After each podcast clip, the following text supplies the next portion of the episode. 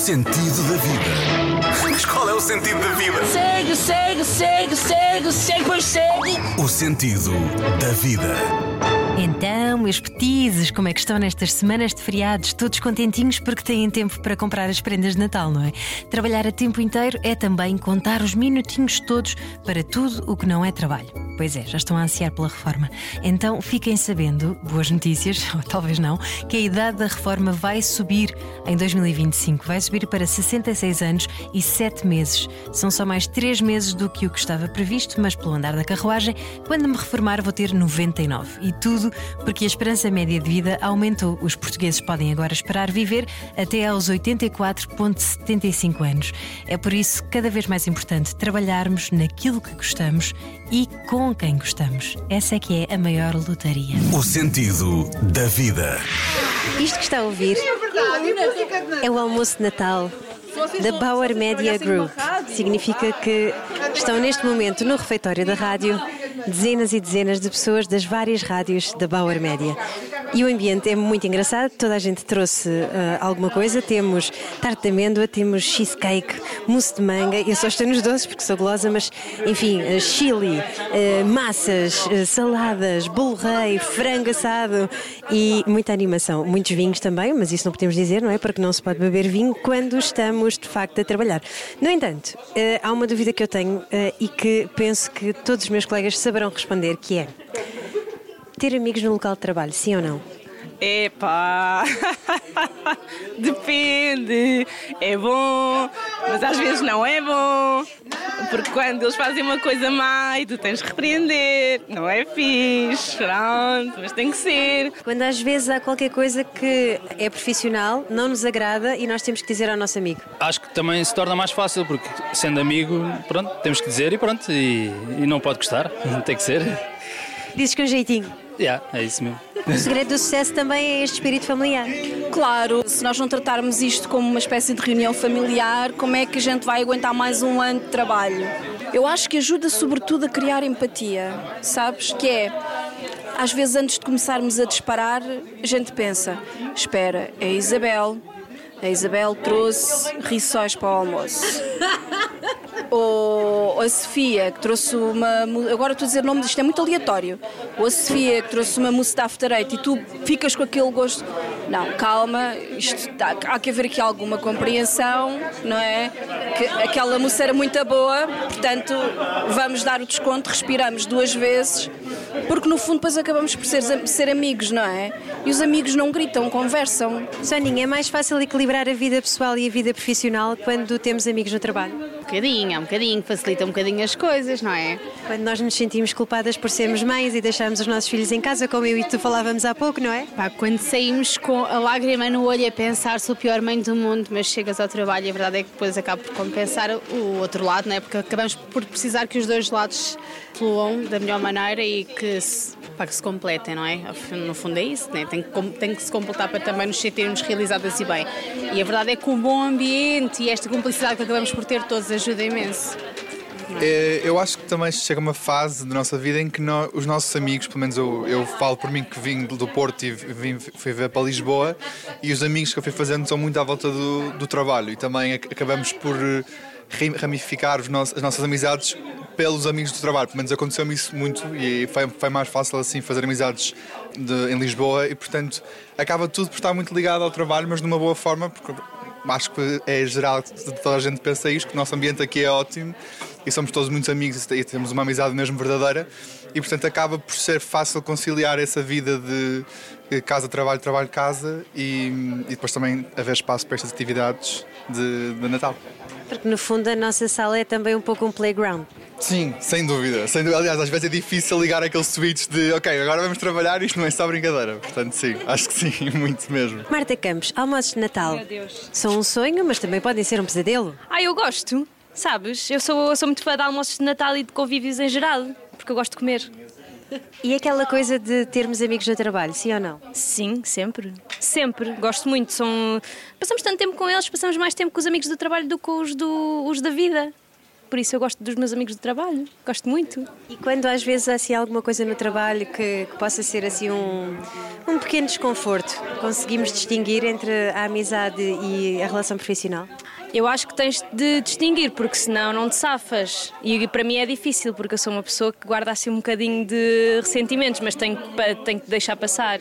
Mas acho que agora com vou ficando mais velha e vou percebendo que pá, coisas que não importam nada. Amanhã já não, já não é nada. Por isso, mais vale relativizar e relativizar as coisas do trabalho, porque isso não interessa nada. Eu acho que é importante haver uma união enorme no trabalho, para as coisas fluírem, mas, não, mas tem que haver essa separação. Amigos, amigos, negócios à parte. Há um momento em que somos todos amigos e que estamos todos a trabalhar uh, e, e estamos todos em convívio, mas depois há um momento em que estamos todos a trabalhar e que aí não há amizade. Aí é realmente o trabalho que está em cima da mesa e a amizade pode facilitar. Quando ela prejudica, temos aí que meter os factos em cima da mesa e perceber não somos amigos aqui, aqui agora estamos a trabalhar. vamos lá avançar com isso. Mas é difícil fazer essa separação.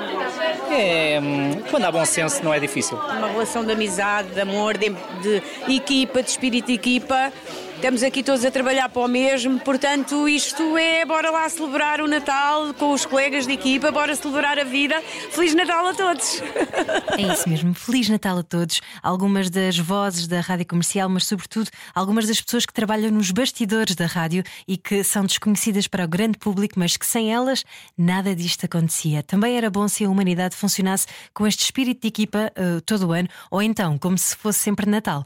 Mas muito provavelmente arranjavam-se logo equipas adversárias para haver batatada e depois acabavam o Natal a tirar por uns aos outros.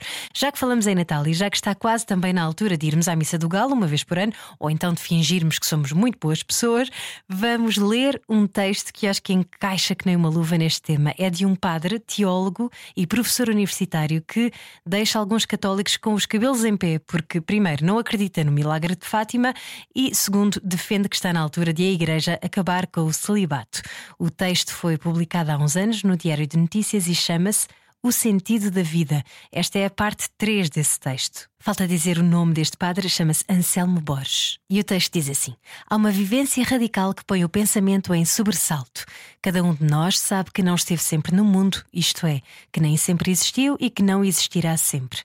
Houve um tempo em que ainda não existíamos, ainda não vivíamos, e haverá um tempo em que já não existiremos, já não viveremos cá, deixaremos de viver neste mundo.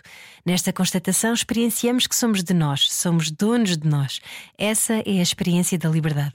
Mas não nos pertencemos totalmente, não somos a nossa origem, nem temos poder pleno sobre o nosso fim.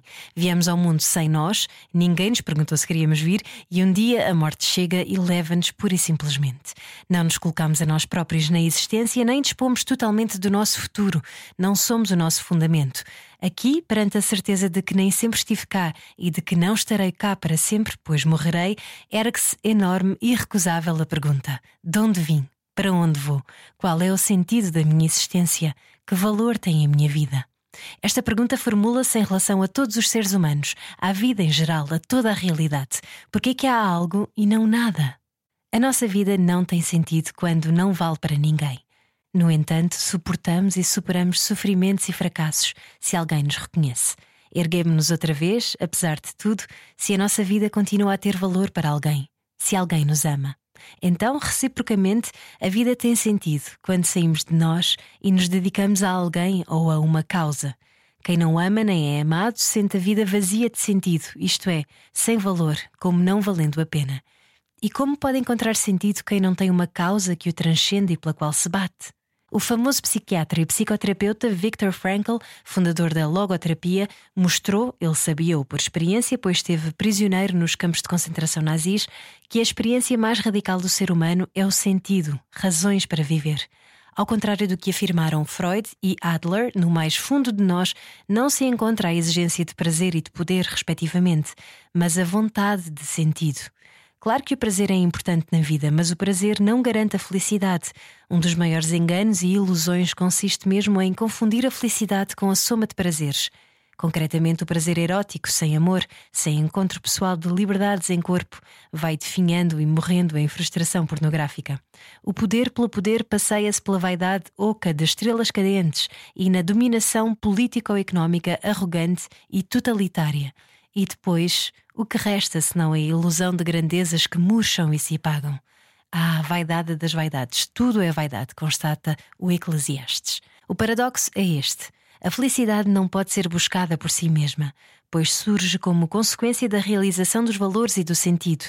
É esquecendo-se de si e entregando-se a alguém no serviço de grandes causas que os seres humanos verdadeiramente se encontram a si mesmos. Investigadores sociais e psiquiatras não têm dúvida de que o vazio e a frustração existencial são uma das causas maiores dos desequilíbrios psicológicos do homem contemporâneo. E mostram que a carência de sentido está frequentemente na base da dependência da droga, do alcoolismo, da criminalidade, do suicídio. E a prova do sofrimento? Em primeiro lugar, até porque muitas vezes a religião sacralizou o sofrimento, como se Deus precisasse do sacrifício dos seres humanos para aplacar a sua ira, é preciso dizer que o sofrimento pelo sofrimento não só não vale nada, como deve ser evitado como um mal. Mas é preciso acrescentar com igual veemência, concretamente neste tempo de hedonismo selvagem, que nada de grande, bom e valioso se consegue sem sacrifício. Quem, por exemplo, não está disposto a sofrer pela pessoa amada, não ama verdadeiramente. É necessário aprender a alegria de superar obstáculos para atingir objetivos valiosos. Já os gregos associaram sofrer e aprender. Viktor Frankl, o tal psiquiatra de que falávamos há pouco, verificou concretamente nos campos de concentração onde esteve que sobreviviam aqueles que ainda tinham um sentido para a sua existência. Reencontrar a família, realizar uma obra, bater-se por uma causa, lutar por um ideal, proclamar ao mundo nunca mais este horror. Dos que podemos sobreviver, só sobreviveram os que encontraram sentido para o sofrimento. Fim de citação. Uf, o sofrimento, que tema tão leve, não é? Buda dizia na sua primeira nobre verdade que na vida a dor é inevitável, mas o sofrimento é opcional.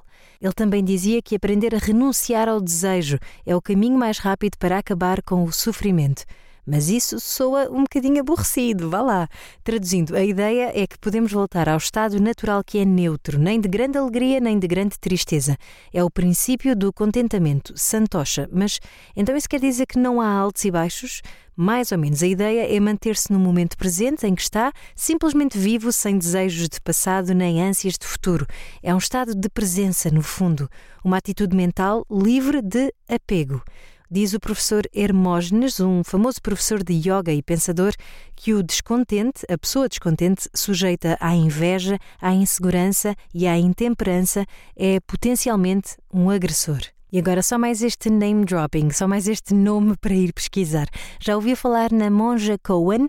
É uma das maiores referências budistas da América Latina e tem um livro chamado precisamente O Sofrimento é Opcional.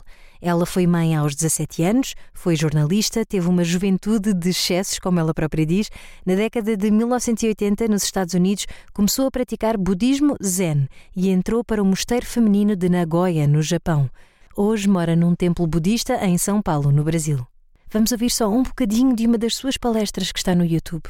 E a seguir, uma mini meditação. Sabe aquela pessoa que vem e te incomoda?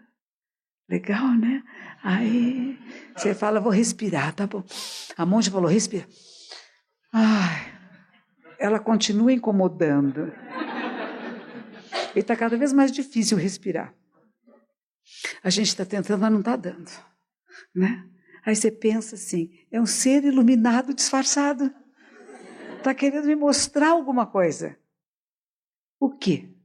Às vezes a gente não percebe logo, mas procure que você encontra tem uma razão pela qual. Quer dizer, como é que você lida com uma pessoa que a gente fala chata, né? Como é que você lida? Eu vou aguentar, vou aguentar, vou aguentar, ou tem que eu dar limite? Mas para dar limite, eu preciso ficar bravo? Eu preciso ficar mal-humorado? Eu posso apenas dizer oi? Agora não. Pronto. Agora não, não posso falar com você agora. Não é? A gente não precisa ficar bravo com as pessoas. Não tem razão nenhuma. A pessoa, coitadinha, ela não percebe que é chatinha. Geralmente a pessoa chata não se dá conta, ela acha que ela é legal. Não é? Se ela dissesse, ah, eu sou um chato, vou parar de ser chato. Não, não se dá conta. Então a gente tem que ajudar a perceber. Mas esse ajudar a perceber não é forçar, né? Tudo. A gente fala da borboleta, que tem o casulo, que você não vai abrir o casulo para forçar a borboleta a sair, né? E quem gosta de aprender práticas meditativas, porque aqui eu só falo, eu digo, eu sou garota propaganda aqui do Zen. Eu venho fazer propaganda, Zen é legal, meditar é de boa, faz bem. Tem, tem, olha, tem inúmeras pessoas pesquisando sobre meditação no mundo. Tem o mundo inteiro fazendo pesquisas e práticas meditativas em escolas, escolas primárias, escolas secundárias, no mundo inteiro. Em, em Fortaleza, tem um, tem um indiano que é um professor de yoga que leva a meditação para as escolas primárias públicas de Fortaleza. Aqui em São Paulo ainda tem muito pouco, mas é muito importante. Eu não me proponho a fazer isso, eu não tenho tempo, não tenho condições. Mas eu acho que a gente pode encontrar multiplicadores, porque há uma maneira diferente de você olhar a realidade. Nos Estados Unidos, eles iniciaram práticas meditativas numa escola de uma área muito violenta uma área de gente muito brava, desses meninos que gostam de sair por aí atirando em todo mundo, e que chegavam para a sala de aula muito aflitos, carregando em si todo o problema da família, do esfaqueamento, da bebida, da sova, da droga, enfim, de tudo aquilo que é a parte mais violenta das nossas cidades, nossos, nossos relacionamentos humanos. E o povo põe eles para meditar, deitadinho no chão, sentadinho, encostado. Não precisa ficar nessa postura. Quem não está acostumado não aguenta, acha chato, né? Mas você pode prestar atenção em você mesmo, prestar atenção na sua respiração e perceber que todas as nossas emoções mexem com nossa respiração, com os pulmões. E se você trabalha com isso, em vez de dizer, não vou sentir isso, é mentira, é falso, a gente vai sentir. A gente sente raiva, sente amor, sente inveja, sente dor, sente ternura. A gente sente um monte de coisas, nós somos seres sensíveis. Que bom, né? Somos sensíveis à realidade à nossa volta, a frio, a calor, a raiva, a amor, a ciúmes, tudo. Temos, nascemos um saquinho de peles que a gente chama, vem com todas as possibilidades. O que que a gente treina? O que, que a gente estimula em nós mesmos? Nós podemos escolher o que estimular, mesmo que eu tenha sido estimulada pela família, pelos relacionamentos, pelas minhas experiências, a responder à realidade de uma determinada forma, você pode mudar isto. Está na sua mão. É a sua vida. Quem é que vai viver por você? Só você. Precisa viver agradando os outros? Fazendo o que os outros acham que é bom? O que você sabe dentro de você que é o certo? A verdade, ela não está apenas nos livros. Ela está em você. Você é a manifestação da verdade do cosmos. Olhe em profundidade, faça escolhas adequadas. Então vamos fechar este episódio de hoje com uma mini meditação e não falamos mais disto. A meditação é de Eckhart Tolle, é um escritor alemão, autor de O Poder de Agora. Uma meditação que incentiva um bocadinho ao espírito de união com que começamos este episódio. Primeiro, união conosco, em última análise, união com os outros. Primeiro, tenha a certeza de que não vai ser interrompido por telefones ou por pessoas ou por animais. Sente-se numa cadeira com a coluna direita ou então deite-se. Se adormecer, deixe lá, ouça amanhã outra vez.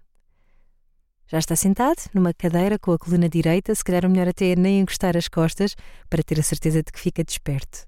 Se estiver deitado, olhe, boa sorte. Tente relaxar o seu corpo. Feche os olhos. Respire profundamente algumas vezes, puxando o ar pela parte de baixo do abdômen.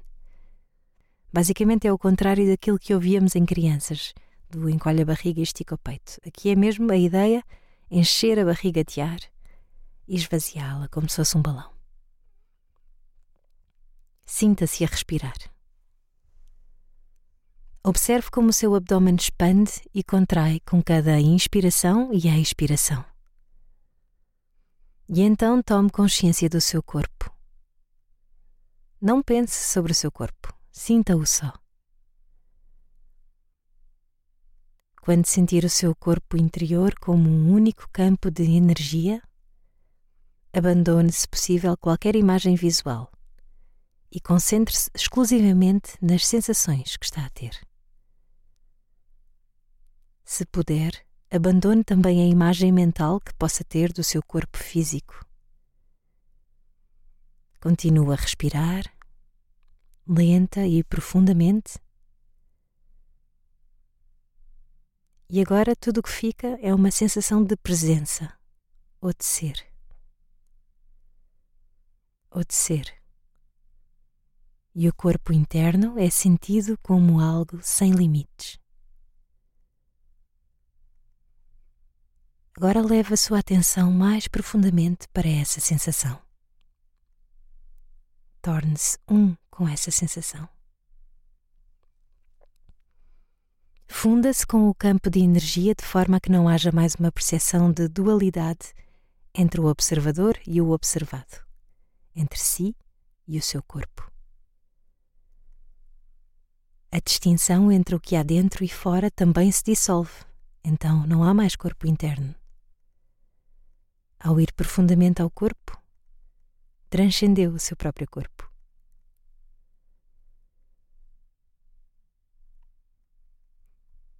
Continua a respirar. Fique nesse reino de puro ser por quanto tempo lhe for confortável.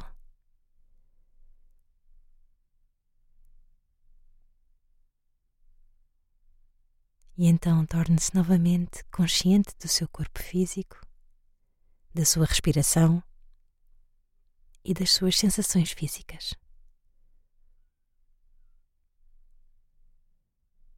E depois, abra lentamente os seus olhos. Olhe à sua volta de forma meditativa por alguns minutos. Isto é, olhe atentamente, sem rotular mentalmente nada. E continue a sentir o corpo interior enquanto faz isto. Continue a respirar profundamente e tente levar essa sensação para o resto do dia. Ponha amor e atenção em tudo. Até nos almoços e jantares de Natal com aqueles colegas chatos. Brincadeira, gosto muito de vocês. Este é o sentido da vida. Eu sou Ana Delgado Martins. Obrigada ao Mário Rui por masterizar este podcast. Um beijinho e até para a semana.